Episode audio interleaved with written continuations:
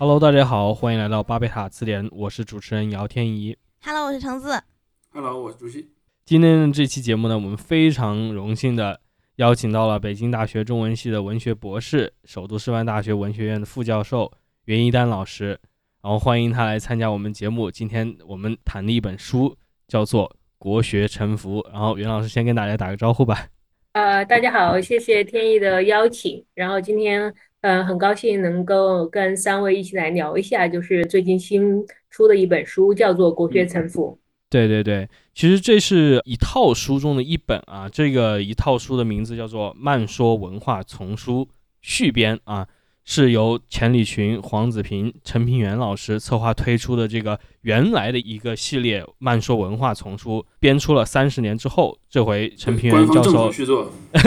携手了另外十二位学者推出了这个续编，然后袁老师也是其中之一，专门负责这本关于国学的作品。所以呢，这次我们也是借这个机会，更多的还是就这一个话题，因为最早这个退出方，嗯，领读文化编辑老师找到我的时候，就想询问我们嘛，作为我们播客哪一本书可能更适合我们这个调性。嗯，其实袁老师刚才在那个录制之前呀，也也向我们表达了一个就是疑问，就是对，就是我们为什么会对《国学沉浮》这本书，包括这个主题感兴趣？然后我这里也想就是简单的解答一下，因为这个选书的过程基本上就是属于我一个人在，呃，但我也投了这一票赞成。对对对，啊大大家都投我这票，对我们三个人嘛，拿到两票就可以决定了。是，呃，其实选这本书主要是因为从我个人来讲啊，有一点的这个个人经历的元素，因为我觉得我小时候就是长大到可能零八零九年那一段时间，在学校的时候，你很难逃开就是当时百家讲坛的这个电视节目的影响。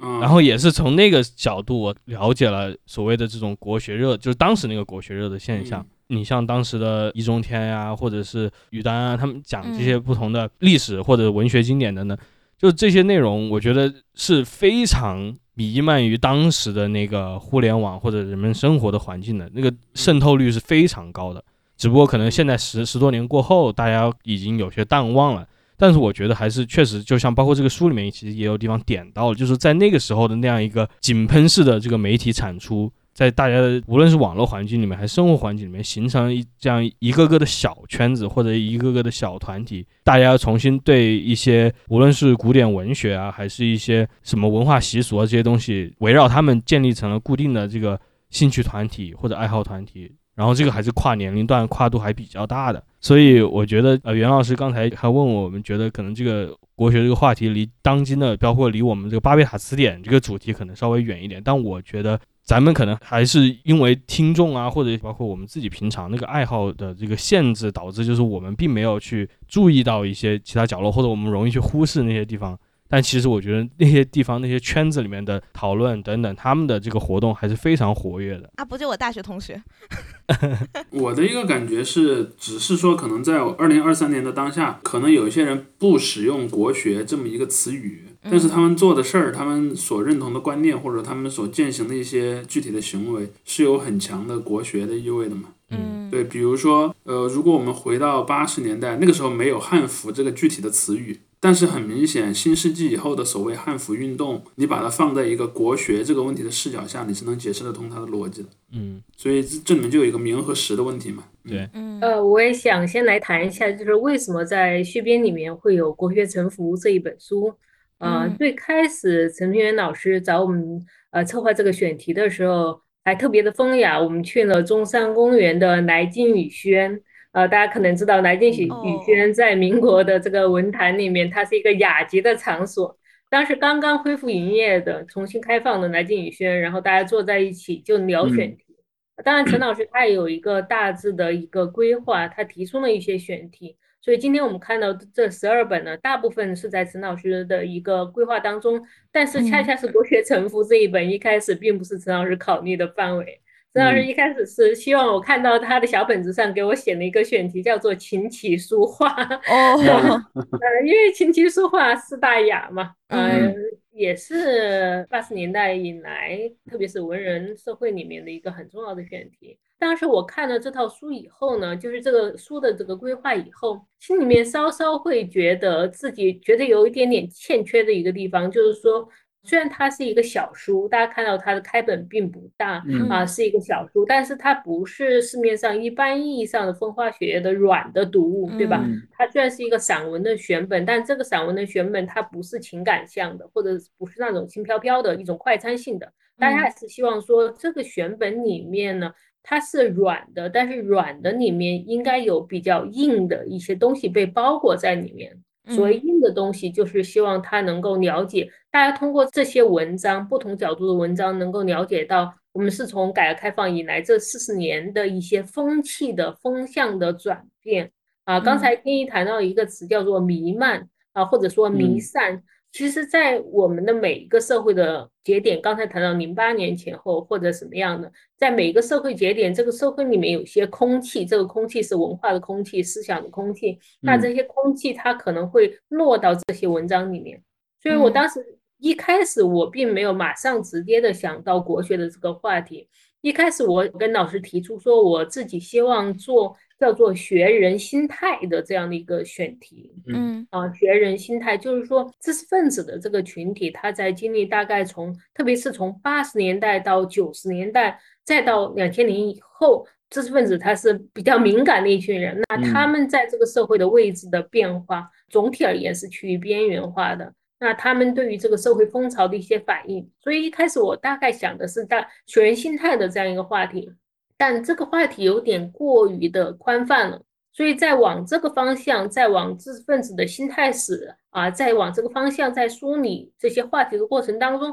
发现国学是一个比较能够聚焦的一个话题。嗯，所以最后我我跟老师说我要报一个选题叫国学城府啊，老师当然同意了，但是他提出说啊这个话题有一点点沉重。跟我们整套书希望在轻和重、小与大之间找到一个平衡的话，那无疑《国学沉浮》这一本，它在整个书的选目里面啊，是偏于重或者说大的一个选题。那怎么来调剂它啊？怎么通过选文把这样的一个很沉重的，或者是过于庞大的、偏于思想史的这样一个议题，让它变得可读可感啊？把它跟一些社会的热点结合在一起，是当时选的时候的一个考虑。所以从琴棋书画到国学沉浮，这个啊，这这转变还是挺大的。但是希望就是，我是希望有这样一本在。整个续编里面看起来稍稍有点特别的书呢，让这套书它的整个的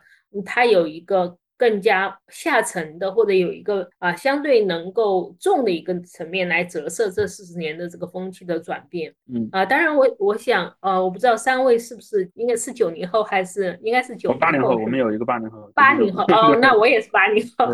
八零后呃，所所以当然我们在刚才谈到的大学时代，或者多多少少都经历了第二轮的国学热，特别刚刚才大家谈到的一个话题，就是通过百家讲坛。通过像于丹、像易中天这样的人，极大的放大了国学，它的影响远不止于这个学院体制，它放大了对社会层面的这个影响，甚至会改变大家对于学者的一个看法。比如说，我回老家告诉大家，告诉说，哎，你是做学什么的呀？我说我学学中文的。啊，他说学中文的，那如果你能像于丹那样上百家大讲坛，他们对于某一个专业的想象就被于丹或者是被有一些，比如说唐诗宋词的这样的一些通过中央的这些媒体、电视媒体，哎，就被他凝固了。我觉得很有意思。当然，我很难跟他解释说我做的这个学术研究 跟易中天的工作和于丹他们做的这个传播的普及的这个工作的区别，但可以想象，就是说国学的。通过跟媒体的这样的一个结合，它产生的一个极大的辐射性的这个效应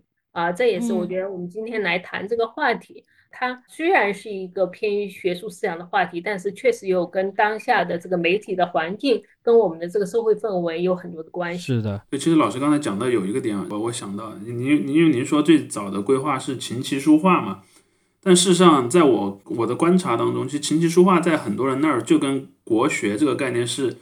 高度互相绑定的，他可能会把那种你擅长于做这些事儿，就会视为你是一个风雅之士的呃象征，甚至说他还和那个时候的一些教育系统呃结合在一起。比如说，我觉得我家有个小孩儿，我训练他去学一些这种东西，对他以后，比如说去呃上学的时候作为一个什么特长啊，或者说他以后出去的时候对他的什么个人素质啊，包括说他去社交的能力有一个帮助。我觉得这一方面是一个挺明显的趋势的。呃，对，刚才呃您谈到这一点，就是它其实国学它不仅是一个知识，它变成了一套想象，这个想象特别重要。大家怎么来想象这个传统啊？比如说我们要做一个，这当然包含了经典的这个重新的被阅读、吟诵，这是一方面啊，还有包括诗词歌赋的这样的一方面，还有就是你刚才谈到特别重要的一面，就是跟这个生活啊，跟我们的日嗯常生活，或者说这个风雅，或者是变成附庸风雅啊。嗯呃，现在我注意到学古琴的人特别的多，嗯，对，对，对，琴成了一个很有意思的一个符号。当然，还有一个刚才谈到的汉服的问题，其实汉服是一个特别有症候性的问题。呃，我是前两年是在杭州待了半年啊，嗯发现 哇，杭州一到春天花开的时候，在在西湖边嗯上，或者是呃在各个地方都能看到啊，穿着汉服，而且。甚至我觉得汉服在某种程度上，它已经形成一些小的群落，对吧？啊，嗯汉服里面可能还有不同的派别等等。啊，这些其实都是未必是不拘于刚才啊，主席谈到就是不拘于名啊。我们如果说不拘泥于国学这个名的话，那事实上国学的影响已经慢慢的融化到了很多的这个生活的层次当中去了。嗯嗯，在这里我也想就是补充一下关于两个词的一个问题，就是一是散文，二就是关于这个话题作为一种这种知识分子的学术焦点的这个一个问题。因为最早也是就是编辑老师把这套书拿给我的时候说说这一套书都是散文集嘛，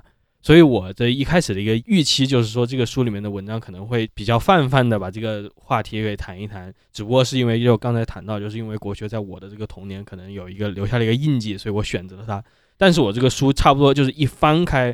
我就就是有一种感觉，就是哇，我选的真对呀、这自己表现，就因为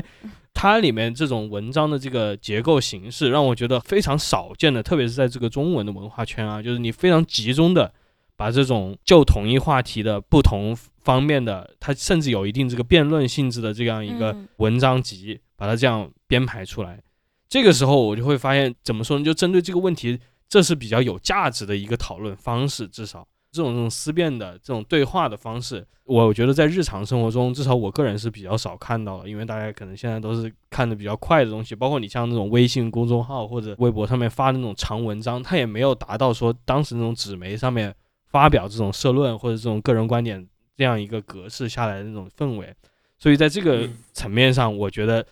就已经非常有价值了。然后再就是，就是因为刚才提到这个是作为一个知识分子的焦点这个点，其实我觉得虽然大家有些文章在里面是看似是互相在驳斥或者怎么样，但其实大家未必谈的是一个东西。不过这也是很有意思的一个地方，你很容易就看出来各个人其实他想表达的是什么。然后你会发现，其实有些人看似在对立的地方，但他们在某种程度上是在说完全不一样的事情。然后他们在某些事情上面不一定有想象那么对立等等。然后在国学，就是您说的，就是这是一个非常充满想象的一个词汇，就是不同的文章里面也提到，就是它从可能晚清以来一直到现在，经过了那么多年，它在不同的这个知识分子群体里面表达的意思，然后在平民中表达的意思引起的联想都是截然不同的。包括刚才提到那些琴棋书画等等这些东西，其实在我的联想里面就是一个比较次要的一个东西，跟真正的一个学的这个层面，在我的最初的这个想象里面还是离得比较远的。因为我就像刚才说的，包括我刚才也可能就是潜意识的在提到的，就是说我会把这种什么经典的文学、具体的文本一些东西、史书这些东西，可能当成一种国学的这个最主要的部分。然后确实也有一部分知识分子是把这个作为一个等同的，就是把这种历史的学习或者这种文学的一种学习。把它等同于当时的那种国学，但其实也不完全是嘛。刚才主席也提到了，所以我我觉得至少在这些层面，这本书可以提个醒吧。就是第一，就是确实你还是能够在一些地方，就是对于可能我们有一些比较对这种文化圈心灰意冷的听众，就其实，在有些层面，你还是可以看到这种比较有价值的思辨的。就算你对这个话题可能一看是啊国学什么东西，就是你对这个话题也许没那么感兴趣，但是嗯读下去的话，我觉得还是值得一读的。无论你对具体的人的这个观点的是可否，但是我觉得放在这个大的环境下，它的这个产生的这个意义就完全不同了。或者我换句话说吧，就是这个书它本身也不是说赞同某一方的观点嘛，它其实是在呈现一个围绕着这个词、围绕着这一个过程的一个辩论的一个阶段，甚至你可以看到不同时代的各方辩手，然后在一个那个，他当然他们不一定每个人在回应对方，但是你把它编辑在一起，你会看到他们之间是有一个互相的呃呼应的。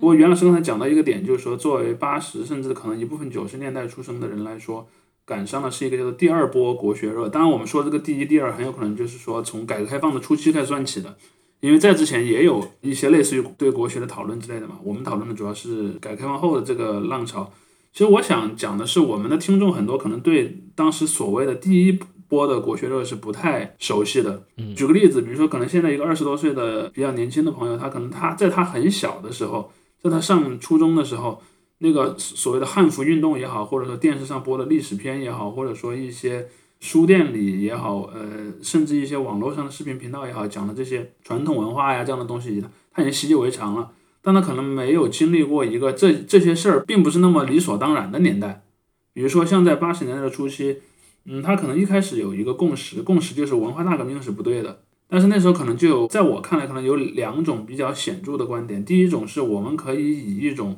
中国传统的东西去反对它。比如说，有一些所谓要振兴儒学的人，可能是从这个角度去想的，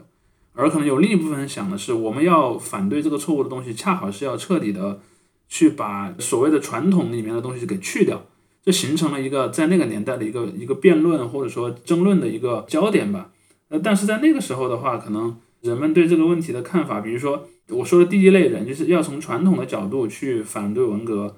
那他可能就可能就会讲，你看文革正是毁灭了我们的传统，比如说毁灭了我们的节日，毁灭了我们的艺术，毁灭了我们的文学，毁灭了我们的一些呃其他方方面面的传承吧。伦理还有破坏伦理。呃，对伦理，包括家庭的伦理，包括说那种所谓的礼仪之类的东西。而另一边的人可能就会说，这种破坏的力量恰好是植根于中国的传统文化的深处的，他们之间是没有办法互相分隔的，所以说我们可能要用另一种东西来把它取代掉。而且在当时，可能整个中国也有一种需要重建一个身份认同和自信心的一个过程吧。那么那时候也就存在一个，如果你要去建立这个认同和信心，你是从什么角度去出发的问题。包括当年我们会看到有很多什么关于黄河啊，呃，关于各种各样的一些一些讨论，甚至于说在八十年代也开始出现了那种古装片这个东西，因为在更早之前拍的一些。不管是拍还是说在线下去演的一些作品，基本上都是以近现代的为主嘛。那什么，如果你要拍一个古代的王朝时期的那些电视剧，就会被认为是立场上有问题，或者说你这个创作的思路有问题。所以这是一个非常有意思的一个过程。而那个过程之后，才有了那个大家都习以为常的东西。在那之前，那个习以为常是花了一个比较长的过程去去建构的。其实我们在这本书里也可以看到一些关于那个时代的讨论的。嗯，我先回应一下刚才一个是 天怡的一个问题，谈到散文，呃，其实这一套书它本质上来说是一个散文的选编，呃，但是特别有意思的是，大家可能谈到散文这个文类的时候，呃，总多多少少的有一种想象，啊，就是觉得散文它的质地，它应该是什么样的文风，它是应该什么样的主题。但是我们这一套里面的这个散文呢，一般把它称之为叫做大散文。嗯，所谓的大散文，就是其实它是想要摆脱对于纯文学的这样的一个概念。我们对于文学过去有一个特别所谓的文学性，或者说美文抒情性的啊这一类被认为是散文或者是纯文学。但是这一套的整个的选择是想要从。更多的杂文学，或者是从这个大的文学，甚至是用中国传统的这个文章的这个概念来定位更加的合适。所以你看到这里面的选题以后，可能你会觉得它不是一个一般意义上的美文或者是纯文学的这个东西。当然，这里面我自己觉得比较有意思的问题就是，今天大家还会去读散文吗？在今天的一个新的媒体环境底下，大家真的会拿起一本这样的一个散文集来读吗？这里面就会涉及到，我觉得有一个稍稍尴尬和错位的地方，就是慢速文化第一套就是慢速文化在八零年代末九零年代初推出的时候，那时候其实跟整个八十年代的那样一种阅读的习惯还有社会氛围是比较合拍的。它叠加的两个东西，一个是所谓的文化热。大家对泛文化的东西都很感兴趣，第二个是所谓的这样的一个散文热，八十年代有大量的，包括从余秋雨大家很熟悉的余秋雨啊，或者说大量的散文家出来，所以正好那一套书它是赶上了这两波啊，既是散文又是文化。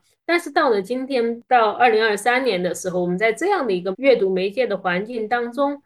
大家还会去读，或者是凭什么你会要求大家？他拿出一本这样的散文集来读呢？这其实本身是需要打上一个问号的。所以这一套续编的推出，其实在某种程度上，它不是顺着这个今天的阅读趣味或者潮流，它有点点怀旧的意味。对，或者说真的是有比较浓重的怀旧的意味，就是它的编选的方式，包括他编选的这些文本啊。所以我觉得这个是一个有意思的话题，就是它是一个错位的。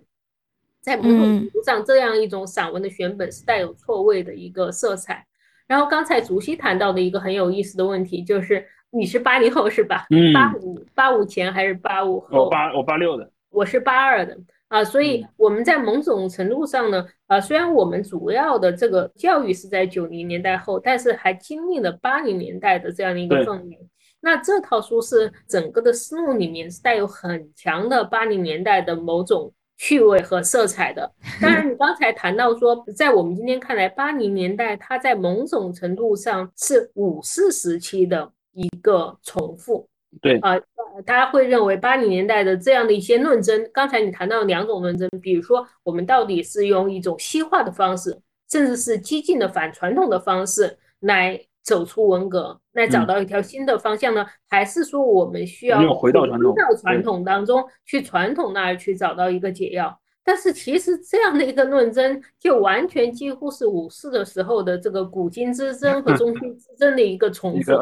在某种程度上是一个重复。所以大家会认为八零年代它其实是跳过了文革，跳过了四九，然后上接了五四时期啊，它是再一次的一个思想解放。啊，所以里面的第一波的国学热的出现，嗯，它确实是在某种程度上是我在我的那个导页里面谈到的。五四时期其实有很已经有这些论证，大家已经吵过一遍了。啊，八十年代又基于新的一种需求，又把这些的，其实大家的角度，那能够想到的角度，或者能够想到的的这个对立方都差不多。所以在某种程度上，你可以看到这是一场。重复的一场重演，当然这场重演里面又有新的一些因素的加入，这是一个刚才谈到的，对对，很有意思的话题，就是说我们看到八零年代啊的这样的一个呃文化界、思想界的这样一种分歧，包括中国往哪里走的这样的一个讨论，其实是跟五四时期的很多讨论它构成了一种嗯同构的关系，或者说呼应，或者说我刚才说的一种重演的一个关系。对我我刚才想到一个点就是。比如说，在刚刚走出文革的时候的很多文艺作品，其实讲的是一个当下的生活。就比如说文革时候的那种什么家庭啊、伦理啊，然后包括什么什么回乡的知青啊，就所谓的伤痕文学。然后，但是很快呢，我们就会发现有那种走向更久远的历史的东西，走向一些更传统。不光是在人们以杂文、散文互相的论争，包括在文艺创作，甚至说在带有很强的官方色彩的东西。因为，因为刚才其实袁老师讲了一个很有意思的点，就是说，你作为学者回到老家。老家的亲友们会觉得，你上到一个中央电视台这样的官方的电视台，是对你的呃这个权威的身份的，对你这个学者身份的一个认可。因为在这样的一个过程里面，我想到了一个逻辑是，至少这一系列的论争，他们除了主题上的一个变化之外，还有另一点就是媒介的变化。比如说在八十年代，我们可能看到发生的人大多数是学者，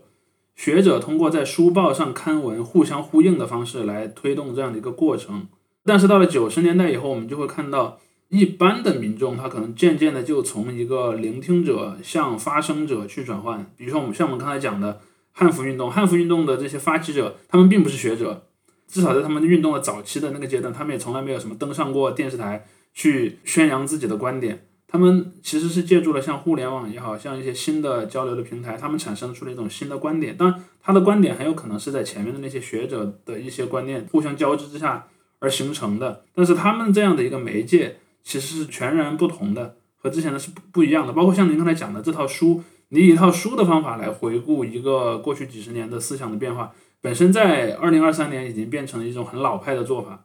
虽然在八十年代，在报刊上刊文，甚至书信，那个年代有很多私人的书信来往，然后都是一种很重要的交流方式。但现在的人们显然已经没有再继续使用这样的方式，或者说使用这样方式概率已经变得非常小了。所以这是一个关于这场论争变化当中，除了主题的变化，它的媒介变化的一个影响吧。而且我认为它由于卷入了更多的我们所谓的一般的人，他们不是专门靠学术吃饭的这些人，他们会让这个辩论产生出更多更多元的一些色彩。比如说，就像我看看到的，很多最早开始搞这些所谓汉服运动的人，他们很有可能就是一个什么城市里的上班族，或者是什么大学生，或者是这样的一些人。而他们去想这个问题，很有可能是比那些书斋里的学者要更加激烈，而且他们也很有可能是更加行动主义的。就是我想完之后，我立刻要开始去做这样子。嗯，所以国学的这个话题，它有意思的一个地方，我自己大概可以想到，就是它像一阵大风，但是这个风里面有几个机制在里面作用。啊，刚才大家比较强调的是，当然我们今天看到的是它具有很强的草根性的一一面。就是所谓的民间的这样的一些，他们出于自己的诉求发起的各种啊，但是其实国学的这个话题，它的敏感性在于，我把它分成三个，一个是它有眼光向上的，你不能不说国学它的几度的这个所谓的热起来，它跟国家层面的这个意识形态的这样的一种。导向有很大的关系，所以第一个层面，我们必须说，它其实不管怎么样，我们不能忽略的是，它跟国家跟意识形态的这样的一个指向，它的一个关系，这是第一个维度，就是跟国家政治的这个关系。第二个维度是基于我的立场能够看到的，说跟学院派的关系，它跟象牙塔里面是有关系的，因为有吃国学饭的人，所谓呃考据的也好，不管怎么样，所以他。确实，国学也变成一个象牙塔里面的很重要的一个学术。第三个就是刚才大家谈到的市场、媒体还有民间。所以，国学所谓的国学热的这样的一个大的旋风，它能够卷起来的一个原因，它有这样的几个机制在里面共同起作用。一个是国家的政治的意识形态的这样的一个风向，第二个是知识分子在中间的一个它往上往下的一个交互的影响，第三个是以市场。这个市场包括我们谈到的出版也好，媒体也好啊，甚至是这种以某种社会运动的方式啊，以草根性的运动的方式在推进的。所以这三种机制的交互作用，可以说共同形成了从八零年代一直到可能当下的这样的几轮国学热的背后，都可以看到这三种作用，就是所谓的政治的作用。还有就是学术的作用，和包括民众的经理需求、市场的作用。呃，甚至我们后面会谈到的商业的、经济的这样一些作用啊，所以它不是某一个单方面的这样的一种机制能够掀起这么大的一个漩涡的。嗯，是的，刚才提到的，其实这呃三种机制里面的两种啊，都跟这个鬼王城的毕业母校息息相关。对呀，就是刚开始知道大家要选这本书的时候，我心想，哎呀。怎么说呢？因为就是我从人大毕业嘛，然后我是中文系的，但是就是一一直知道人大的国学院是一个很特别的院。然后我们一开始就是听这个院名，说实话哈，刚知道这个名的时候，第一感觉就是这是一个蹭热度办的院。其实就像这本书里面有文章提，就是那个时候零几年的那一波国学，跟很多社会事件热点或者那种热搜性的事件是有关的。所以当时从一个普通人看来，可能就会觉得说啊，其实这帮人就是在。怎么说？想营造一种热度，然后可能想从中捞钱或者捞名声什么的。然后在这个时候呢，人大办了一个国学院，你就觉得是不是那种中年男人想象中的流行文化的那种感觉？就跟现在很多那个出版界老总想办播客一样，就这种感觉。然后，所以后来进了人大之后，然后因为也是因为中文系，所以和国学院有一些联系，有一些共同的课，然后就觉得这个地位更加尴尬了。因为我们会上共同的课，但是呢，我们又不是一个院，但是就是又好像哪里很很相通。比如说，因为我还算是研究西方文学方向的，但如果我是研究，比如说文字学或者中国文学或者是文学理论，那你就会觉得我好像是不是应该去国学院，就就会有这种自我认同的这种感觉，嗯，所以当时看到这个词的时候，我也想说啊，那不如就我也来好好的研究一下这个问题，所以我还专门就是我先上了人大国学院的官网，然后我就等于说想了解一下这个这个学校现在都在干嘛这样，然后我就发现就是刚才大家说到古琴嘛，然后人大国学院现在是有专门的古琴班的。然后就是你只要是在国学院在读，你都可以免费学，然后有有学两年的这么一个机制。除此之外，有那种不是咱们都想得到的什么中国文学史啊，然后那个各种各样和中国文学、中国文化相关的班之外，还有西域语言文学课，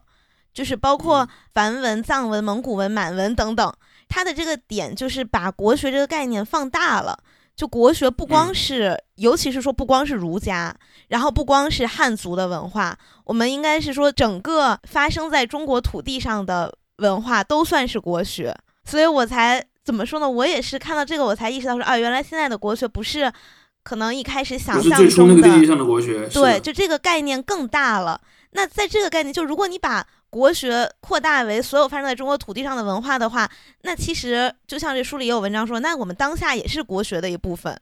但当下这个文化又已经包括了一些所谓西学的部分了，所以这个概念我感觉它就会变得更加模糊。所以我也想就是问问袁老师，就对国学这个概念，咱们现在一般会怎么去使用它，或者是嗯对去定义它？呃，这是一个特别重要的一个问题，也是一个，并不说我们要给国学一个准确的定义。而恰恰可以通过国学的概念的演变来看到，就是说它这个概念的形成，它背后的这个机制是什么？在大家给我的讨论提纲里面，其实也谈到说，我们今天谈国学，其实有一些近义词，或者说可以跟它互换的词，比如说像国粹、像国故，嗯啊，那我们如果稍微的放长一个时段来看的话，其实最早出现的一个词呢，叫做国粹。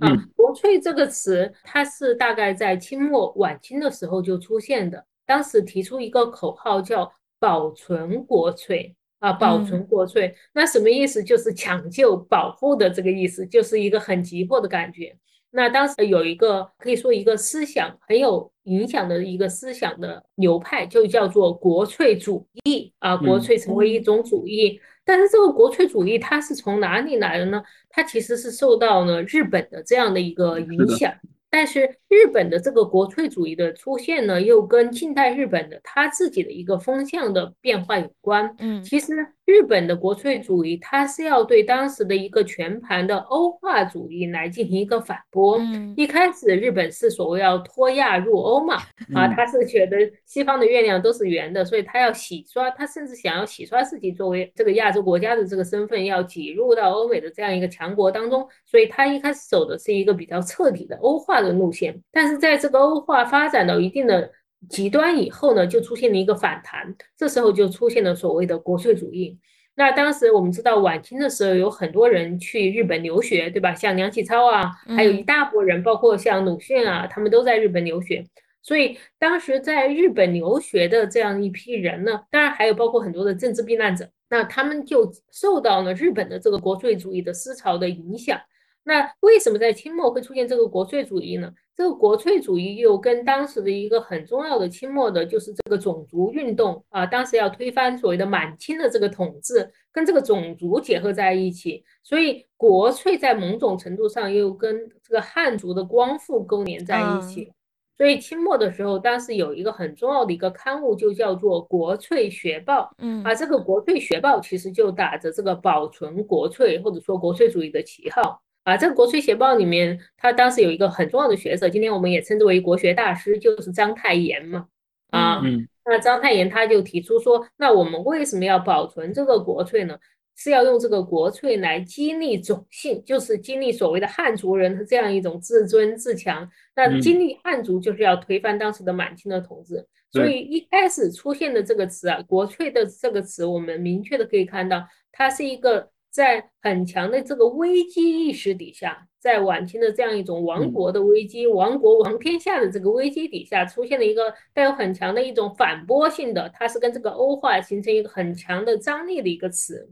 那什么时候开始啊？国粹这个词呢？到了辛亥革命以后，慢慢的这种种族革命的这个色彩就淡了以后呢，就出现了一个新的词，就叫做国故。嗯啊。那“国故”这个词最早是从哪里来的呢？其实就跟章太炎的一本名著叫做《国故论衡》，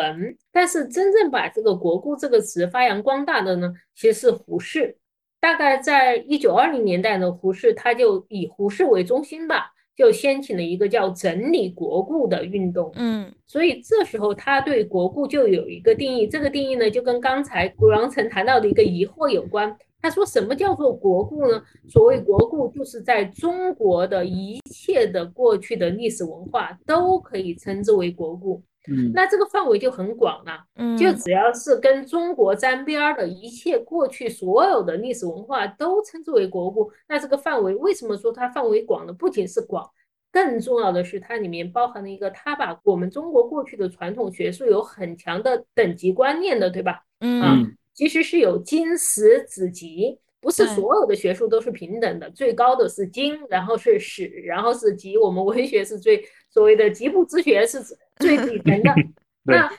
国故这个概念，它的一个厉害的地方，它不光是要扩大这个范围，它是要打掉这个等级秩序。对啊，特别是要打掉经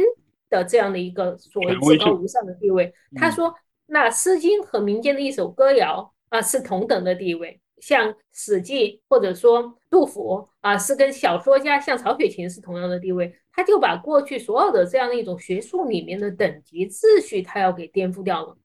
这一颠覆，那其实是对表面上来说，他是在维护以保存传统文化的名义。啊，但事实上是对传统文化内部的一个大的重拳出击啊！嗯，因为传统文化最重要的，它是一个金字塔结构。这个金字塔结构不仅是说学问是有等级，更重要的是背后的这个伦理秩序是依附于这个学术秩序的。所以它事实上是把一个金字塔式的这样的一个学术的等级秩序给拉平了啊，变成一个摊成一个大饼一样的，所有都是平等的。嗯，那平等的名义就是所谓的历史。他用历史的眼光看过去，凡是过去一切的这些东西，他就说：你发现一颗恒星跟一个很细微的一颗沙子，你把一颗大的恒星和一个沙子看成是同样的，都称之为国故的时候啊，那就完全虽然都是过去的学术，但是这个秩序就发生变化。嗯，所以刚才苟王成谈到说，国学院，我们今天的国学院或者说名为国学的东西，好像十分的模糊。嗯啊。它的模糊无所不包，而且这里面的这个等级秩序也变得有一些的混乱啊，它变成好像只要跟这个国度相关的，甚至跟现代的一些东西也能放进去啊，这就是从最开始的国粹这个很带有很强的排斥性的保守的啊自我拯救的这个概念，变成了一个像国故，包括我们今天谈到的国学这样一个比较中性的概念。这个中性的概念就变成了一个大的菜篮子，嗯，只要你觉得合适的，你觉得沾边的，都可以往里面扔啊。这就是我们大致的梳理，就会发现啊，原来我们今天谈到的国学好像是一个很中性的概念，被一开始其实是从国粹这样一个很激进的啊，或者是很跟欧化相对立的这样的一个概念，慢慢的演变过来的啊。这这个可能给大家做一个这样的大致的一个背景的一个介绍吧。我看那个国学院官网还发现一个很有意思的事情，就是它的介绍说它会覆盖中国语言文学，然后中国史和哲学三个学科。然后他们说我们主打的是一个融会贯通，就是说我们不是 分科之学，是那种汇通之学。但是呢，你在国学院本科毕业之后可以获得文史双主学位，那哲学去哪儿了？所以我感觉好像它整体虽然说是文史哲，咱不分家，咱都是一家，但更偏文学和历史一些。然后相对来讲，在哲学这边可能只是一个补充或者是一个那种概论的学习。所以国学院成立，就是人大国学院当然是一个特殊的产物啊，但是它其实背后隐含的一个问题就是国学的这样的一个被重新发明的传统，它其实跟西方我们学西方。这样的一种分科体制形成的今天的大学的这个教育，它其实有点很难兼容，对吧？啊，呃，它很难放进去，好像是福哥在那里，就是你刚才感觉到的，它跟我们今天的文史学科的这样的一种文史哲的划分，哎，好像有很多重叠的地方，但又不一样啊。就是说，今天的文史哲的这样一个划分，完全是。学习西方的这一套分科体制形成的这样的一个体系，那国学它要用用一种更加综合的，或者它所强调的这种融贯的方式，来接续这个东西，但是它很难放到大学体制当中。嗯，所以我们看到大部分的目前的综合性大学是没有一个单独的国学院的，也没有一个老师说我是研究国学的，我们都有比较明确的专业身份，对吧？啊，甚至我我说我是研究文学的，而且我还有具体的时段，我是研究现代文学的。所以今天整个的人文学术的发展，它大体的方向仍然是往这个专门化、专科化的这个方向在急速的发展啊。所以国学的本身，它的这样的一种呃相对混沌的或者整体性的综合型的，它跟我们学习西方的这样一种分割自学形成的大学体制，它至今没有找到一个很好的啊很好的一个融合的一个点，它仍然是有焦点。但是很难，就是国学院毕业的学生，他去怎么来找工作呢？对吧？啊，他进一步的发展，他好像还是要重新要坐落到一个专业的背景当中去。嗯，他还是要被归进去一个。对对对，这是他比较尴尬的一个地方。但是我觉得这个其实也挺有意思的，因为在那个我看的过程中，发现就是有国学院的老师他说说，如果按照我们这种分科制度的话，那《诗经》就是文学院去学习的，然后我们去探讨它的文体啊、它的艺术特色什么之类的。但是其实它也有，比如说它的历史意义，还有它的哲学意义，所以在国学院就是可以综合起来研究。然后我当时看到这，我就想起我当时因为我为了研究生学哲学，我去修了西方哲学史，然后就关于柏拉图这个人，那个文学院的老。老师和哲学院的老师有完全不同的观点，比如说像文学院的老师就会觉得他的那些比喻很优美，然后或者很有创意，但哲学院的老师就会说你你用比喻来讲哲学等于你没说，就是你 你说了一个根本说不清的东西。所以我觉得其实，在其他学科，在很多学科都。就是如果要是你能融合起来，能能把学科打通去看待，会很有帮助。呃，对你刚才谈到一个呃特别对的一个地方，就是确实分科自学导致的一个结果，就是我们过去的那些经典，无论是《诗经》也好，《史记》也好，啊，如果从我们现代学科意义上去看，那我们看到的只是它的一个切面，嗯，很单一。我们会对我们只只敢涉及它跟我们专业背景相关的那一面，但事实上它可能是一个整体性的一个学问。啊，甚至它是跟人的这个修养、修身相关的一个学问，所以它需要用一个更加综合的整体的眼光去看待它。这确实是用国学的这样的一种相对融贯综合性的这个眼光来看待过去的这些经典，它比较好的一个地方就是它能够比较整全的去读，呃，整全的去理解这些思路，而不不是用。文学、历史、哲学这样的一种把它切分开的方式来去读书，来去理解里面所传授的这些信息。嗯，其实刚才那个鬼王城一上来就问老师是吧？国学是什么？我觉得这个问题 就基本上可以录不知道多少期了，对吧？这个因为我当时就想说，就是国学是什么？你这个问题可能到往后都没有办法有定义嘛。包括老师也说，这更多的还是我们在探究其中变化的过程。对对对，然后。我在做功课，就是我在写提纲之后的这几天，我其实发现了我中间漏掉了一个点，就是老师您在您的导读里面引用了那个王国维嗯先生的这个《国学重刊序》，然后里面提到他说这个呃学不应该有新旧，不应该有中西，不应该有有用无用嘛。然后我在读他全文的时候，就看到一个点非常有趣，他就说中国今日实无学之患，而非中学西学偏重之患。嗯，然后他就还说，就是中国都没有几个这种能够弄清楚中国学术的人，更别谈这些能了解西方学术的人。就是说，他当时的这个提出那一系列的这个观点的一个非常基础的点，就在于他认为中国整体的学术都是没有起来的。所以我觉得这个是也这种张力啊，这个前提和他包括他后来的那种探讨实际问题的这个张力，是在后来其他的这些更加现代的一个作者的。文章里面也看到了，就是其实很多人他是在不同的基准点上说的。一方面就是说，有的人认为就是中国已经吸纳了足够多的西方学说，然后他也有一定基础的这个中国学说，于是来探讨这个中国的还是西方的哪个更好，或者说这个国学的有这种可能国足意义的价值在哪里等等。然后另外一部分人他可能更偏向于那个王国维刚才提到那个观点，他就说中国这个问题就是不论你中学西学都没学好。哎呀，所以我觉得，所以我觉得读了这篇文章，还是作为一个很关键的钥匙吧，可以解开一些这本书里面剩下的这些现代作者们提到的一点，就是大家谈论国学的时候，这个国和学这两个字的关系究竟怎么样的？如果我们有我的理解，就是王王国维在这个《国学从刊序》里面提到的，他更多的是可能是讲中国人做的学，他并没有说这个学跟你这个国家的一些传统或者这个国境文化有那么紧密的绑定，他可能更多一个模糊的，就是说你这些所有可以自称为中国人的或者有这个标签上的这些人，他们做的学问。而这一点其实包括这种国和学之间的关系，在我们真正看到这些书里面收录的散文里面，所有的作者就是无论他对这个持多么支持或者批判的态度，他都没有说真正的把这个细细的给拆解开来。当然，你从他们的观点里面可以看出，他们其实持的这个什么观点，就是这个国跟学的关系。这个国是什么？是具体的人呢，还是他一个更加抽象的东西？而他这个学，它是一个具体的某种知识，或者刚才。提到的，它可能有一种这种等级的一个东西在这里面，一个等级体系在里面等等，所以我觉得拿着这样一个见解进去读也是非常有价值的。对王圭的那句话特别的超前，特别的超前。刚才你说它是一把钥匙啊，我觉得这个确实是，我觉得那所以我在序言里面也特别强调这个话，就是他谈到说学无古今，学无中西，学无有用无用。但是当他在说无的时候，恰恰是因为学陷入呢我们说的这一系列的有用无用、中西古今的争辩当中。嗯，所以王国一开始他要喝破这个东西，或者说用刚才你说的那个词，就是要解绑。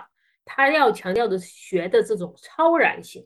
啊，超然于一时一地的这样的一些纷争，它具有一种终极的价值。但是有趣的这个张力正在于此，就是王国维树了一个很高的标的啊。他说学可以挣脱这些纷纷纭纭的论争，这一百多年的这些争吵，但是呢，学又始终无法挣脱啊。这是这恰是这个问题有意思的地方。如果学所谓的学，它真的能够成为超然一时一地的这样一个纯粹之学的话，可能它的这个魅力。这也从王国维自己的命运，我们能看得很清楚，对吧？那如果大家对王国维稍微有点了解，一开始他是只是文学，他的《人间词话》，我想大家都读过《人间词话》，包括他的《红楼梦》的这个研究。然后他要放弃文学，他要去转哲学，受到西方哲学的这样一个影响。但是他最后折折入的，包括他对于啊古文字的这样的一个等等等等啊，所谓更加传统的这些学术当中，最后当然他的这个自成。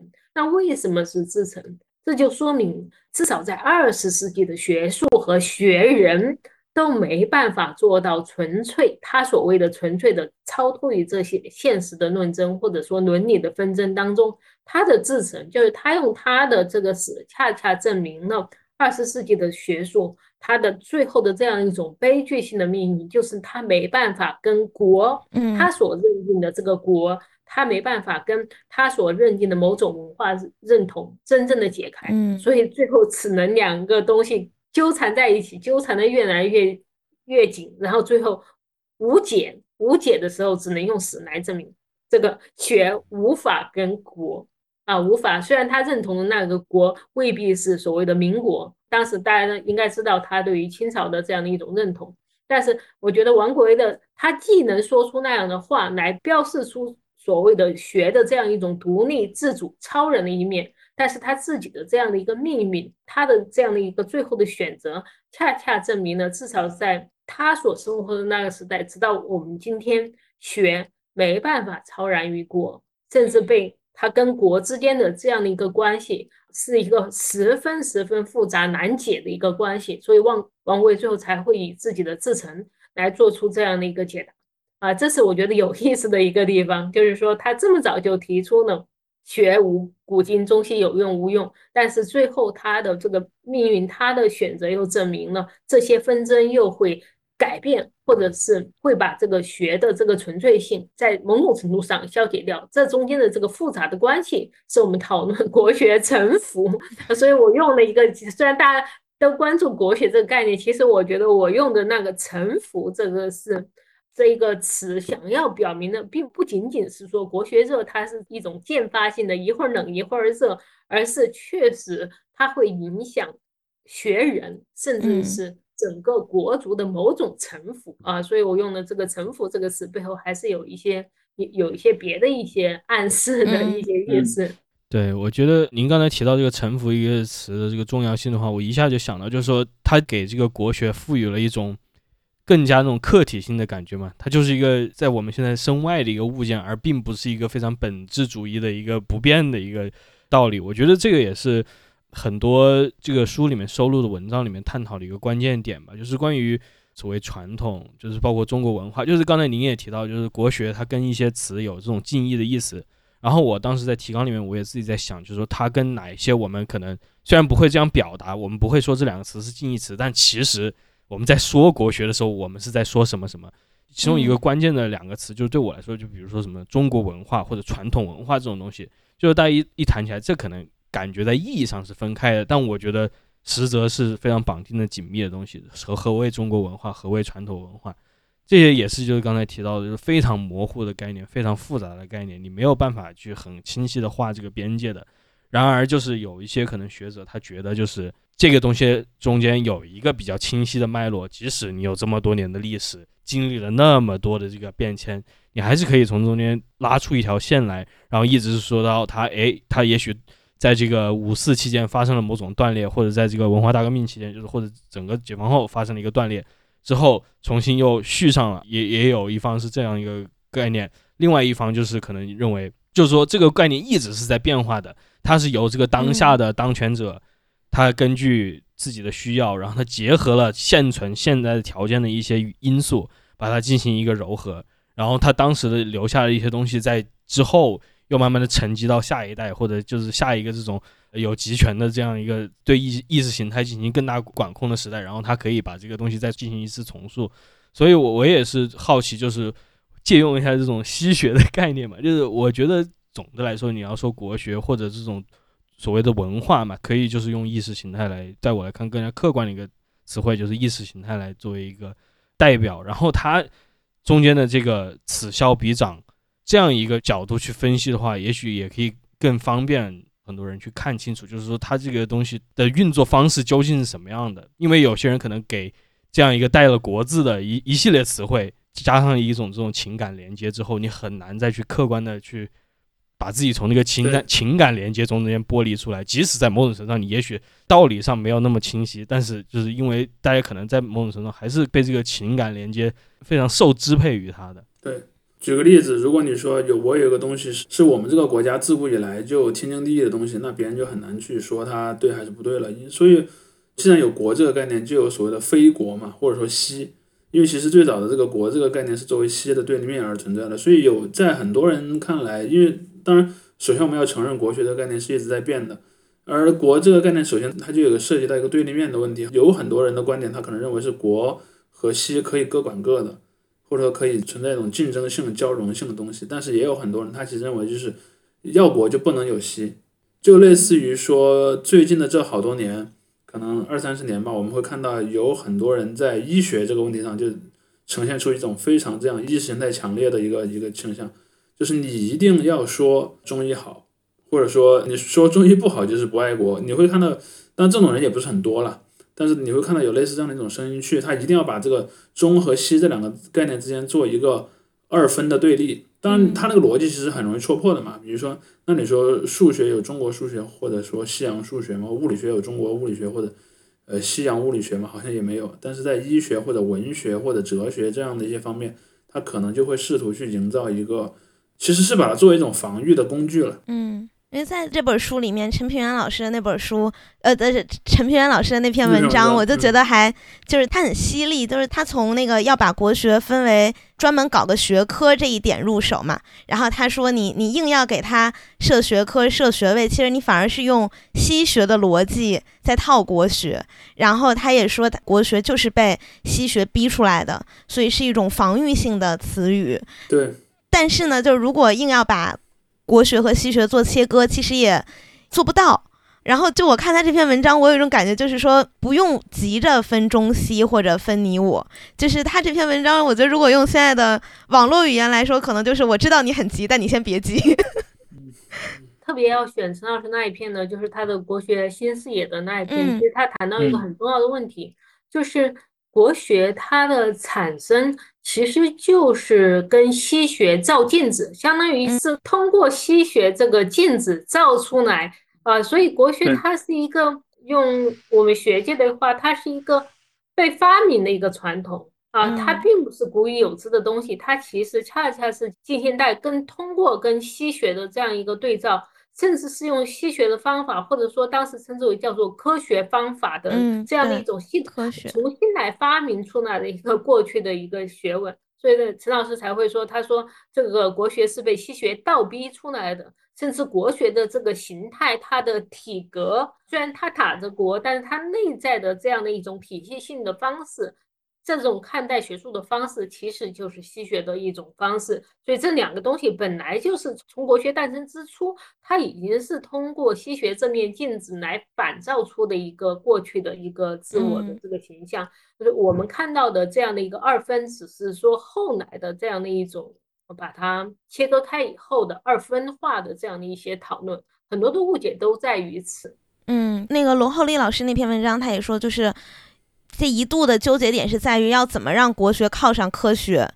等于你要师夷长技以制夷那种感觉，你要用他们的方法来接近他们，然后打败他们。所以连考据啊，然后甚至那种训诂的感觉都要和科学挂钩。然后在这个背后，罗老师也说是有一种民族主义的情绪在的。对，我插一句，罗厚立其实就是。很有名的近代史学者罗志田，我想大家都知道，就是他在读书上用的一个笔名，其实就是罗志田老师。然后罗志田老师他其实有一本专著了啊，我今天也带过来，它就叫做《国家与学术》，然后是亲近民族关于国学的思想论争。啊，这是我们嗯目前能够看到的关于就是民国时期的关于国学的一系列讨论的比较系统的一本专书，嗯啊，所以大家有兴趣的话可以去参看罗老师的这本书吧。嗯，对对对，刚才其实鬼王城在讲那个陈陈平原老师的那个观点的时候，我已经其实把那个罗老师的文章已经翻出来了，因为我也正正想讲，因为为什么呢？就是说到这个，预判了你的预判。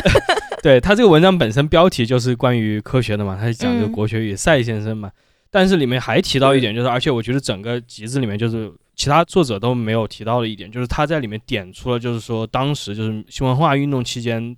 一些对于国学的这个反对者，他其中引用鲁迅嘛，就是鲁迅提出一个点就在于，就是当时的就是中国的很多这种呃研究国学的一些 可能比较保守的这些学者都在读这个过去的这种更。偏向儒家的这种典籍，然而呢，西方的这些所谓的汉学家已经就是在中国的各个地方研究他们的文物，或者直接就拿走了。这个关键点，鲁迅当时是观察到了的。包括这个汉学作为一个概念，也一直是作为一个非常没有关系的一个概念，似乎存在这个国学的这个范围之外的。我在这个提纲里面也把这个汉学标注出来的一个点，就在在于。当我第一次认识到汉学这个概念存在的时候，我所谓知道什么叫做欧洲的这种汉学家，他们当时来中国的一些历史背景等等，我就想这些东西为什么他们研究的那些内容很少是被中国的学者似乎作为他们学术成果的一部分或者来借鉴他们的。然后回到这个国学这一点也是，就是我不知道这个 国学院里面的运作形式如何，但是我觉得这些西方学者。从可能殖民时代的到现在的一些整个风气，当然发生了一个变化了。到现在的一些研究中国历史啊这些学者的话，他们的很多内容，无论是内容还是方法论，都是非常值得阅读的。在这个层面上，我我似乎就是觉得，无论是中国的这个文化界还是思想界，对这个的可能说跟他们的对话都是比较少的。就是我一直都很好奇这一点，就是汉学似乎一直都是个非常脱离的一个概念。就西方汉学，不是日本汉学。我我稍稍插一下，就是刚才谈到这个汉学的这个问题，可能跟天一说的不完全一样。就是汉学，刚才你谈到的，特别是法国巴黎的，对吧？就是欧洲的这个老派的汉学，它其实对民国的呃学术产生了巨大的刺激啊。这个刺激，比如说大家可能知道陈元这样的人，就是当时中国学术，特别是文史之学，他受到。西方汉学，比如说敦煌学的这样一个刺激啊，敦煌学的刺激以后，就感觉说这是中国自己的材料，中国自己的宝贝，怎么都被别人拿去了别人的研究的这个东西呢？而且当时很多学者要去大英博物馆或者去法国的，要去呃很多地方才能看到这这些文物。所以大致我觉得从清末，特别是到了抗战时期，史学包括很多学科的这个发展的一个内在的，他们要竞争的对象就是汉学。他他觉得说汉学的中心不能，虽然现在的中心变成了巴黎，甚至变成了东京，像罗振玉和王国维就会发现，在日本有大量的学者，像内藤湖南，还有包括很多人，他们对于中国史嘛，对。对对对，所以这些学者啊，法国的这些汉学家，还包括法国、德国还有日本的这些汉学家，他们其实对同时代的中国学者造成了巨大的压力和刺激。当时历史学家陈元就说了一句话，他说：“每当法国汉学家发表一篇文章，他就感觉有一个炸弹就落到了自己的书桌上。他们有很强的这样一个急迫感，这种竞争的一个心理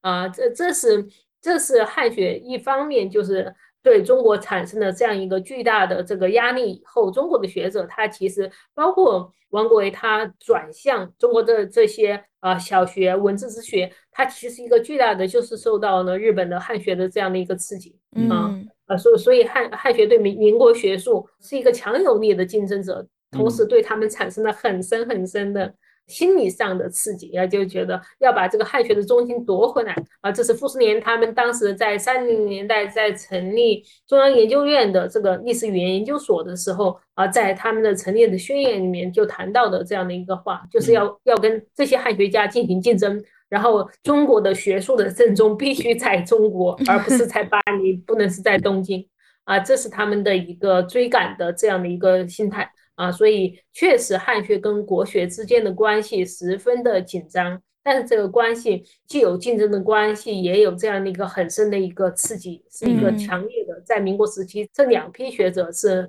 是一种争先恐后的，无论在材料的争夺，还是在研究方法的推进，还是在具体问题的解决，都在这个赛跑的过程当中。可以说，其实，在八十年代曾经就有过一个运动嘛。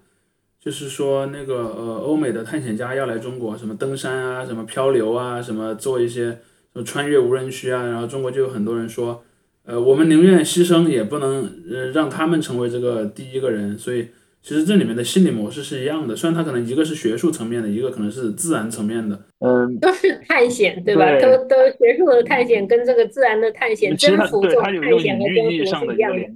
对对，而且中国人在这方面，可能我觉得在全世界各地来说是，呃，执着程度是比较高的。就是我们的学术的中心一定要在我们这里，而其他的话，比如说我们会看到埃埃及人，其实你看搞埃及学的好多都是欧洲人嘛。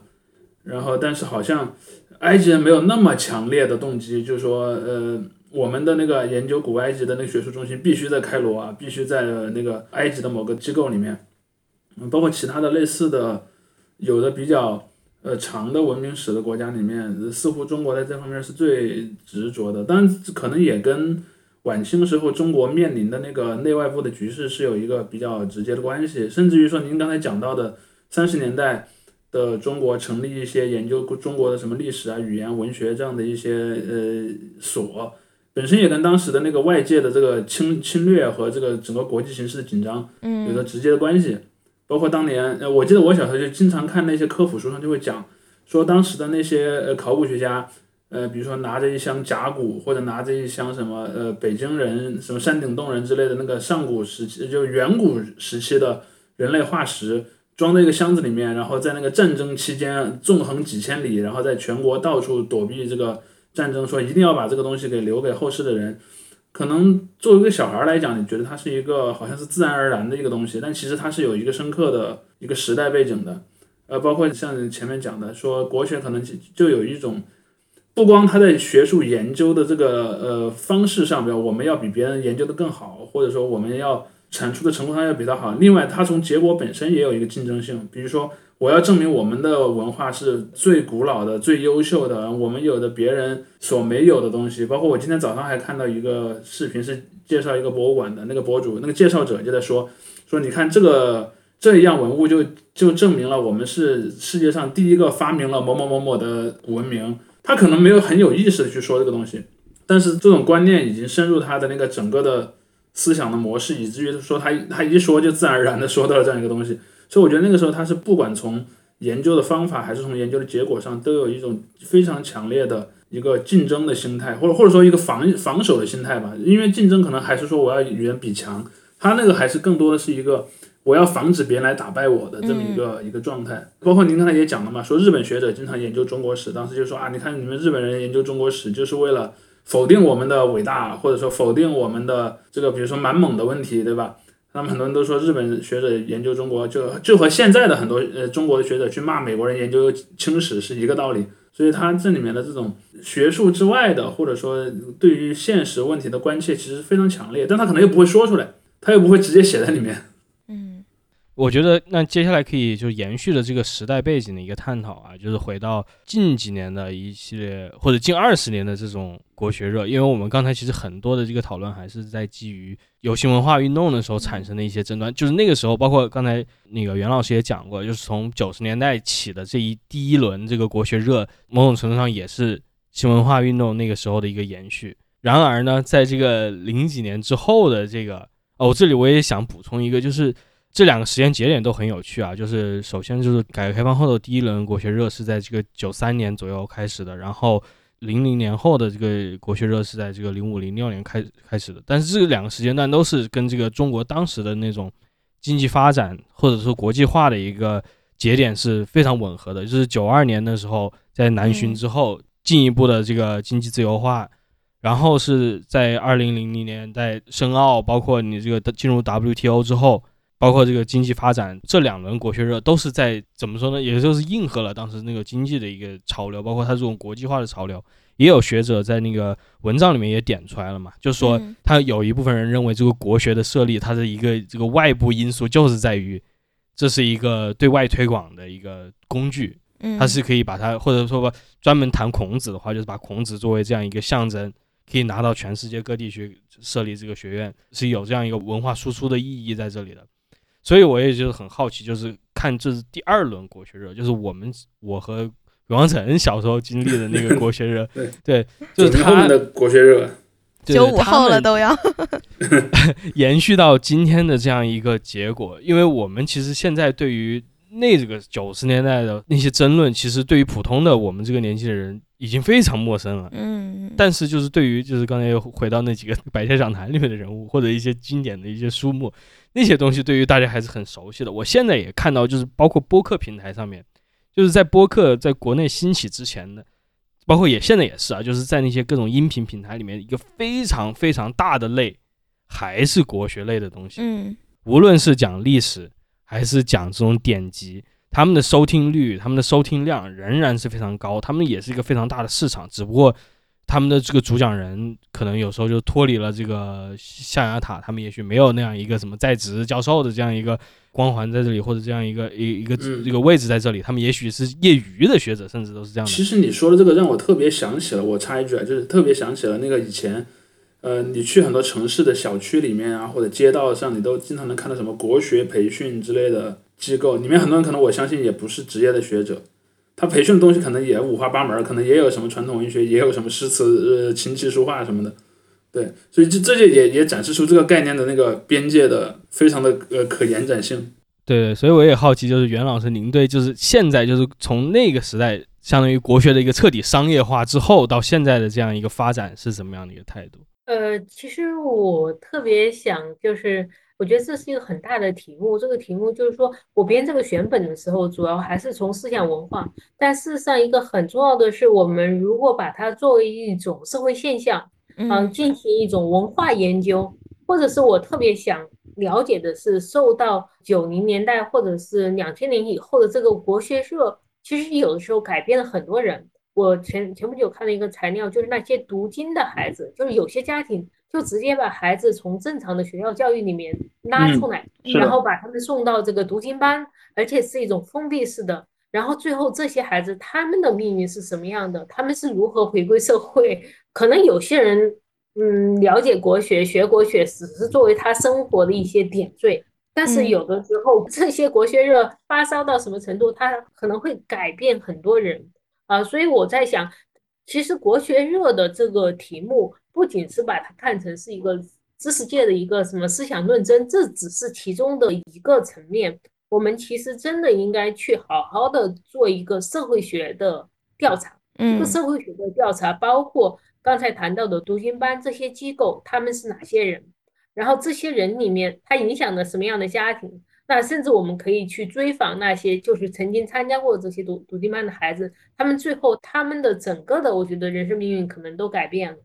啊。所以，我我自己想到的一个工作就是，我觉得应该把国学热的这个东西从一个话题变成一个文化研究。包括媒体研究，刚才你谈到呢，媒介研究，特别是社会学研究的一个重要的一个题目，啊，他需要去做这样的一些访谈，啊，需要去做这样的一些追踪性的一个调查，这时候我们才真正能够看到一个思想的这个热潮起来以后，它对这个社会的机体，对这些个体的细胞，它所产生的这样的一个影响。这是我自己哦，我觉得以后如果有机会的话，我觉得可以找同学或者是什么样的方式，我觉得是需要做这样的一个调查才能说清楚的一个问题啊。当然，整个两千年以后的这样的一个国学热，最基本的几个背景啊，其实刚才已经大家都已经谈到了，一个背景当然是这个经济的，它跟经济的发展，特别是市场化的市场化所导致的这种消费主义的这样的一个兴起。啊，这是一个背景。第二个就是所谓的全球化的 这样的一个啊，全球化，中国要走出去。那中国要走出去的背后，就有一个以什么样的形象走出去，对吧？这个中国不仅是说是一个富强的中国，中国的崛起的叙事里面，它一方面它是要说重新回到一个富强，富强是它的一个目的。那第二个是，那当这个中国重新开始开口说话的时候，啊，我们今天经常说的话。讲好中国故事啊，这是一个经常谈的一个话。为什么要说讲好中国故事呢？这里面就涉及到中国对于自己的文化形象的一个重新的定位，而且这个文化形象它需要是一个连贯的，需要是一个从孔夫子就开始讲下来，从孔夫子讲到鲁迅的这样的一个故事，怎么把这个故事才能讲完整？那事实上，这个故事中间有很多的断裂，但怎么把它连缀起来？那另外一个我觉得值得可以关注的现象，就是近些年大家有没有发现，就是考古的这个专业十分的红火。是的，嗯，就是所谓的考古的背后，就是对于中华民族的叫做探源工程。嗯，我们的文化的源头到哪里呢？啊，不仅是这个专业，我很多人对这个专业有很多的这个想象，包括大家去各种各样的博物馆啊，我自己也经常看。也特别喜欢看这种考古的这种现场的一些记录啊、视频啊，包括三星堆啊等等。那对于这个，会发现大家对文化源头啊、文化源头的这个高度的兴趣，包括对于夏夏商周的这个断代工程的这样一个国家力量的这个投入，所有的这些其实都是一个增厚，就是我们希望讲述一个有头有尾的连贯的一个叙事。这个叙事最后是能够落实到这个复兴，落实到一个完整的中国的文化的形象。这个文化的形象是曾经被打碎的，这就在五四时期，其实是我们自己把这个形象捣碎以后，现在一片一片的要把这些文化的碎片重新拼接起来啊。所以背后的心态，我们我们可以谈很多的事件、很多的现象，但背后的心态其实就是这样的一个心态，就是中国人。到底以什么样的方式活着？就是我们今天怎么做中国人的问题。嗯，就是刚才谈到一个很有意思，就是说不仅国学要打上引号，中国的本身也要打上引号。如果说中国它不只是一个疆域，不仅只是一个一个政治的一个共同体化，那它作为一个文化的一个共同体，那怎么来定义它？怎么来糅合不同的传统？啊，悠久的传统，还有包括五四以来的传统，还有包括共产主义的这样的一个历史，这些东西怎么把它捏合在一起？陈老师那篇文章里面有一个很有意思的词，它叫做血脉贯通，对吧？嗯，所谓的这个把中国的讲顺了、讲通了，啊，从头到尾的全伪全虚的一个故事。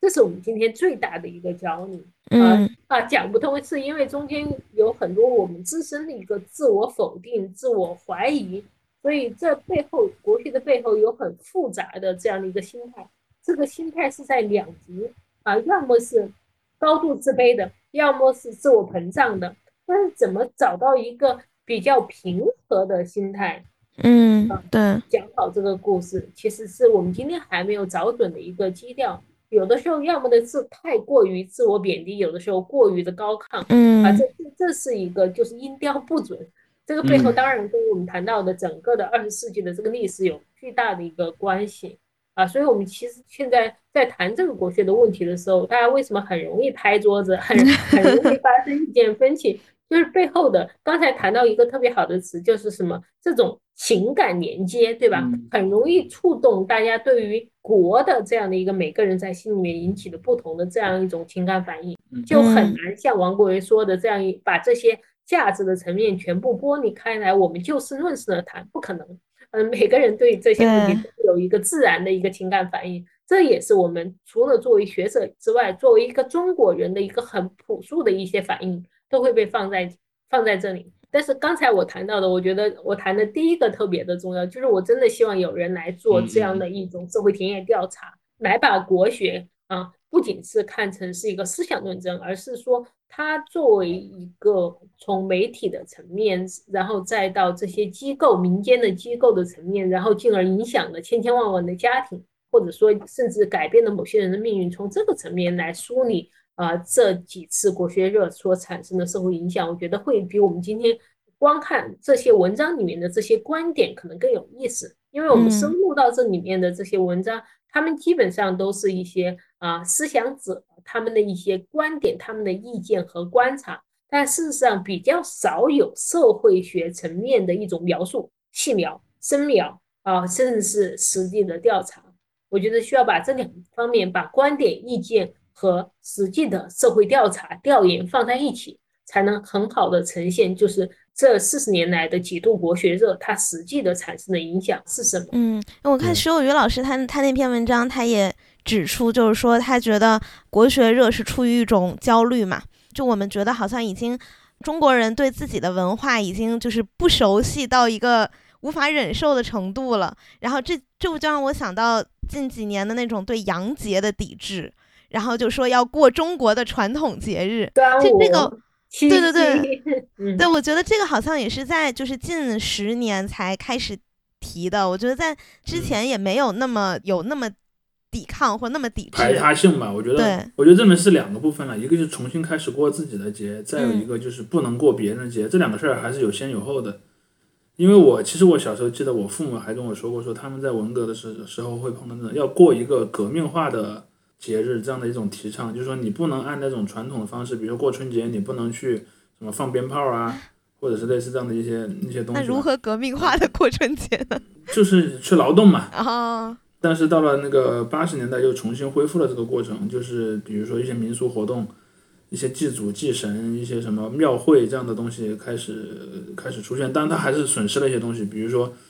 呃，像在华北地方的这些庙会，肯定是把里面的那个地方性的神灵崇拜这个色彩给压制到了一个很小的一个范围。嗯。但它是可以恢复一个就是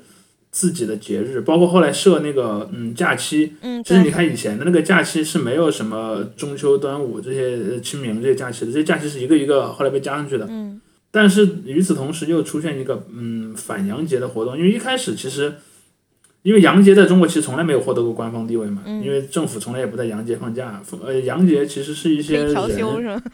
就自自己觉得好玩嘛，比方圣诞节不放假，但是圣诞节那天可以，比方约几个朋友去玩或者去参加一些活动之类的。而且它也不一定和西方文化和西方宗教有关系。但是对他的反对，其实我从我的观测来看，至少新世纪以来就一直有这个论辩。但是呢，在新世纪的前几年，这个论辩一直是停留在嘴上的，就是有人说不不该过，啊，有人说该过。这些人可能是些知识分子啊，在那个就像我们刚才讲的，他通过那种传统的方式，在报纸啊或者这些地方去发文章。当然那个时候有些文章已经可以上网了。然后这个等他这个东西再过到比如说一几年，尤其是最近几年之后，他就变成了一个从纯粹的打嘴仗演化到了一个真实的行动。嗯，就是真的会有人去说你不应该过那个节。甚至你会看到有一些机构会发通知，像有一些学校就会说通知学生说，啊，不能过感恩节，为什么？因为感恩节是一个基督教的节日，然后这种东西就会出现。这个东西至少在我的印象中啊，就是上一波的这个，因为或者说改革开放之后的第一波文化热里面还没有存在这个概念。嗯，就它更多的是振兴自己，而排斥他人的这个东西至少没有那么显性的。我其实听到那个袁老师说的，就是关于社会学研调研的这些点，我觉得确实是非常值得关注的，因为。您也刚才提到，我们可能或者学术界吧，目前的这个主流学术界，它都在关注这种连续性的构建嘛，它要把这个一个完整的东西给弄出来。当然，我就是 这个回到那个 雷峰塔的倒掉的问题，就是中国人总喜欢凑整嘛。但是这是这一点，其实我觉得在中国有中国的特色，但是在世界各地，他们包括现在大家经常也在说的，就比如说国际的。各个地方的这种保守主义势力的抬头等等，但是也不完全是这种保守主义的。而我更多觉得就是，大家可能在拒绝某种断裂的存在，或者没有去正视一些这种断裂。我觉得就是，如果我要回到这种西方的一些理论，那西方在我觉得现代主义的这个发展过程中啊，现在没有那么显著了，就是在现代主义发展的过程中，在二十一世纪初的那个上半叶的这个发展过程中，经历了世界大战之后，他们所面对的。对于很多人的当时的学者来说，是一个完全没有办法弥合的断裂，因为这是个两次世界大战的这个灾难太惨重了，他们没有办法，就是说这个时候西方文明是个完整的文明，因为它已经到达这种极端毁灭的这个境界，于是说我们要在这个毁灭的状态中如何重新建立起来，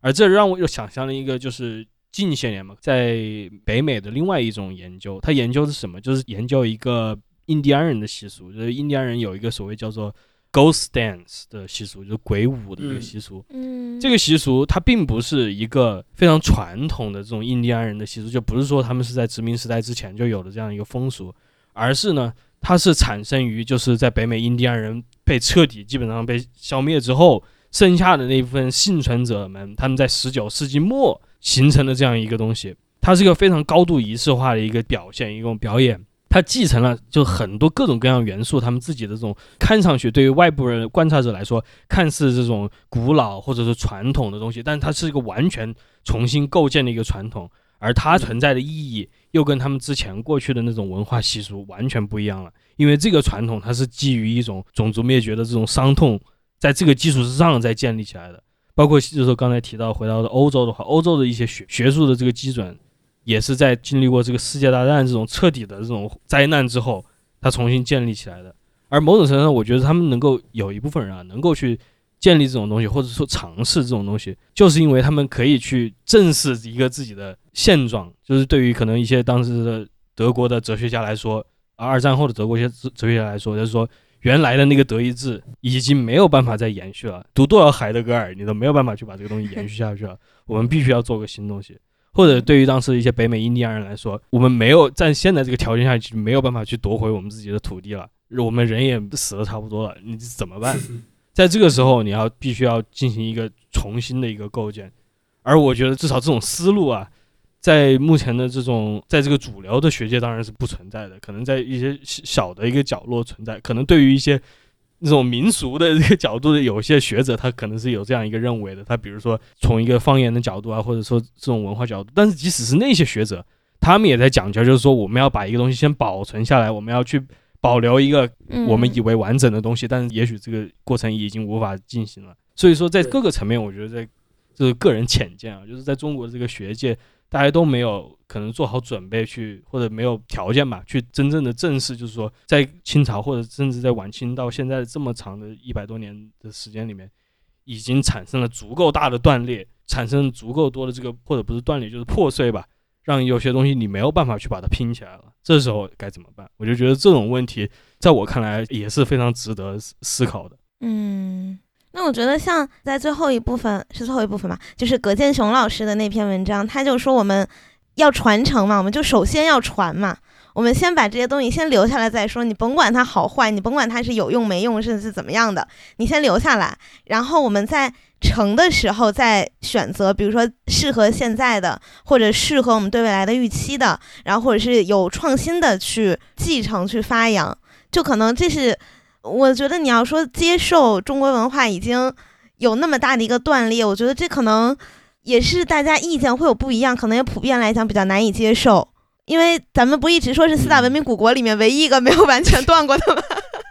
我不用断裂这个，我还是觉得破碎比较好。就是你现就是在我看来，你现在留下的东西，不同的碎片它有不同的脉络可以连连续到过去的，但是它没有办法很好的把它拼凑出来一个非常完整的东西。你原来的那种封建的一些结构，你已经就丧失了。你现在已经进入了一个社会背景不一样了。对啊，就所以说到今天嘛，你在受到这种西方文化的冲击，你受到了这种到现在算起来快三十年的这样一个。呃，三四十年的这样一个市场化的这个冲击，中间东西太多改变了，不是说就是，呃，我当然不排除就是很多人，包括刚才竹溪也提到，就是可能反对或者古阳城也提到嘛，反对洋节或者什么排斥洋传统的一些人等等，就是这些人存在，并不代表着他们这个任务最终能够完成。就是他们的手段也许会非常激烈，但是我们看到一些保守主义抬头的国家也产生这种问题，就是他们当权了之后，他们也就遇到了一个困境，因为他们没有办法真的去，就比如说一个高度宗教化的国家，这种什么一个天主教国家或者是伊斯兰教国家，他没有办法真的去，我说我要回到那个时代去把这个东西弄出来，他还是要去跟不同的国家 或者不同的族群之间要有一个不同的方式打交道。这个时候，他必须要对他这个哲学上进行一种妥协，然后这个东西当然就跟他们最初所声称要复原那个东西已经截然不同了。嗯，但是我有一点点是觉得哈，就是我们在比如说在研究古代的文学也好、历史也好或哲学也好的时候，我们的目的到底是什么？就比如说我们去看孔子，并不是说他说的每句话我都要照做，或者他说的每句话都是。天理我都要就是很全盘的接受，就比如他很多话有他当时的局限性，在他当时的文化背景和他自己的甚至是政治立场当中，我们去了解他为什么会说出这样的话。但是对现在来说，还是要找一些适合我们现在背景的东西去，他可能会有启发，但这个启发就是一些。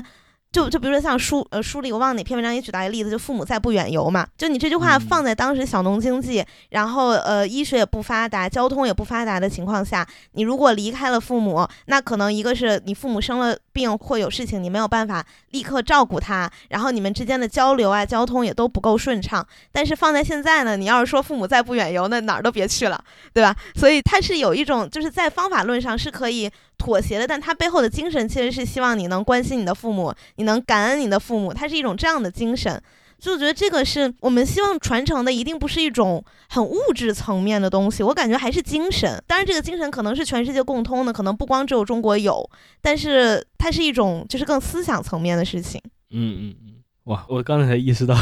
我们已经聊了快两个小时了。对，嗯。剪起来会比较费力，是的。没没没有，因为那是杨天怡的事情。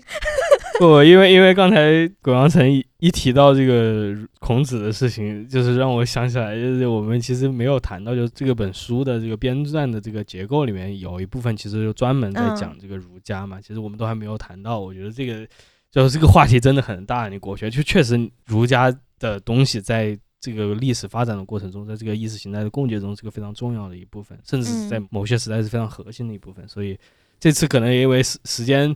不能太久嘛，所以没办法继续细聊，也所以也也非常非常感谢袁老师能够抽出时间来跟我们来分享关于这本书的，包括包这本书背后这些字里行间的一些。东西，我觉得还是非常推荐大家去看一下的。对这方面的内容感兴趣的话，我我我觉得这本书最好看的一点就是关于一个问题，可能不同学者有不同的观点。然后就就比如说像我在开头也说，我觉得国学有一度热是那种靠炒作出来的。然后有些学者呢就是持比较负面的态度。然后但有一些学者就是觉得说，那这就是人人都参与，会让这个话题就是让大家更有参与感，也更有助于大家去思考。所以就是哎，好像你对一个事情。从不同的角度看，会有不同的想法，就很有意思。呃，我做一个小小的补充，其实也是这个提纲里面最后谈到的两个问题，我觉得都很有意思。呃，就是说，首先我自己其实我离国学，当然我对这个话题感兴趣，但是我不是这个国学的这个领域中人。我自己的一个定位，我是一个门外汉。啊，虽然我我的研究跟国学沾边儿，但是我不是国学里面的某一家某一派。那正是因为我是一个门外汉呢，所以我在选这些的时候，我不带有门户之见，啊，昨嗯前两天我把这个书寄给我的一个师兄，他觉得特别有意思。他说你这个编排，第一个是季羡林先生，那第二个接着是王小波。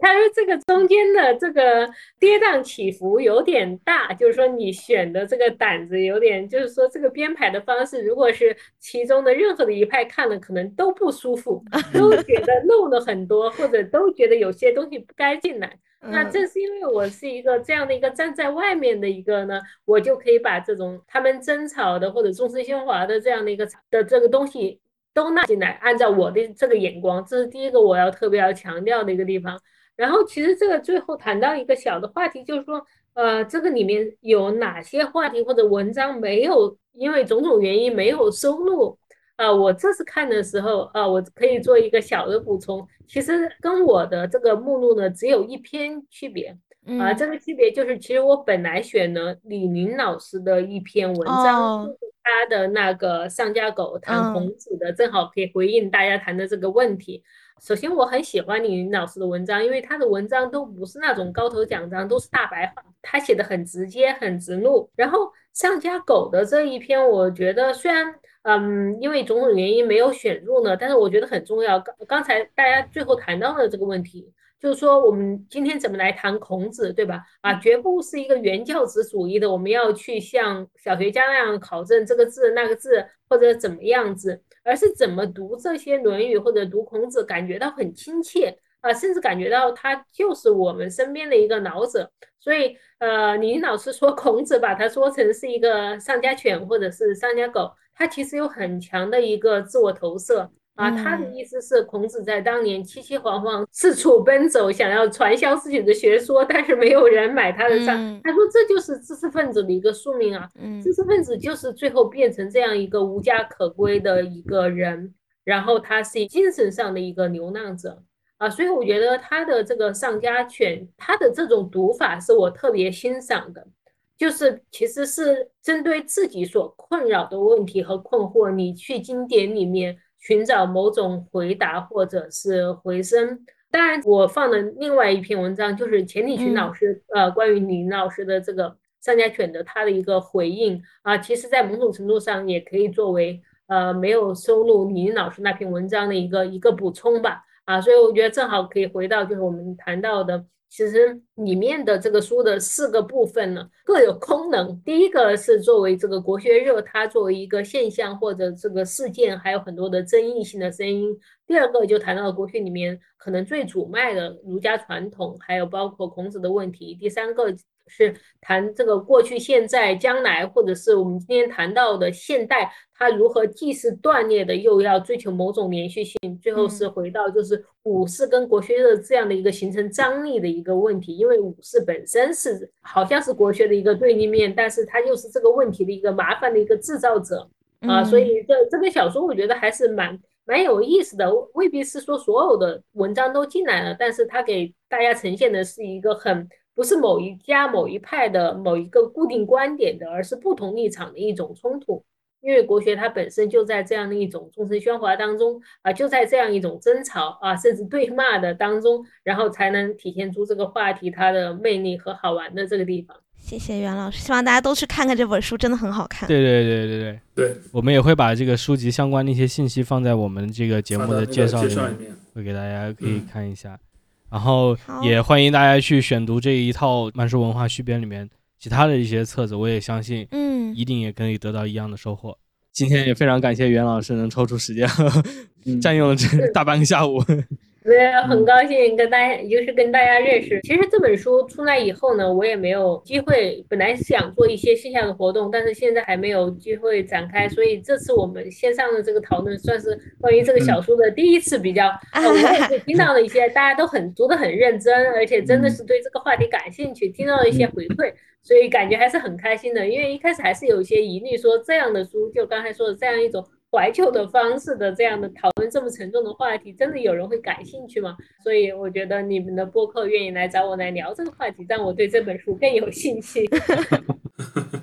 哎，我还希望这样的讨论以后能多一点儿。就这种嗯。讨论比那种在网络上情绪的输出要有价值太多了。对，我觉得挺有意思的，就是说它其实有当下性，但同时它有可以把很多的历史，而且跟我们经历的那个时代也有，嗯。大家多多少少都跟这个热的某些东西都有一种观察，或者是都都感兴趣，所以我觉得这个话题还蛮蛮有意思，这样来嗯。谈，嗯，好，那就感谢大家的案例收听给大家。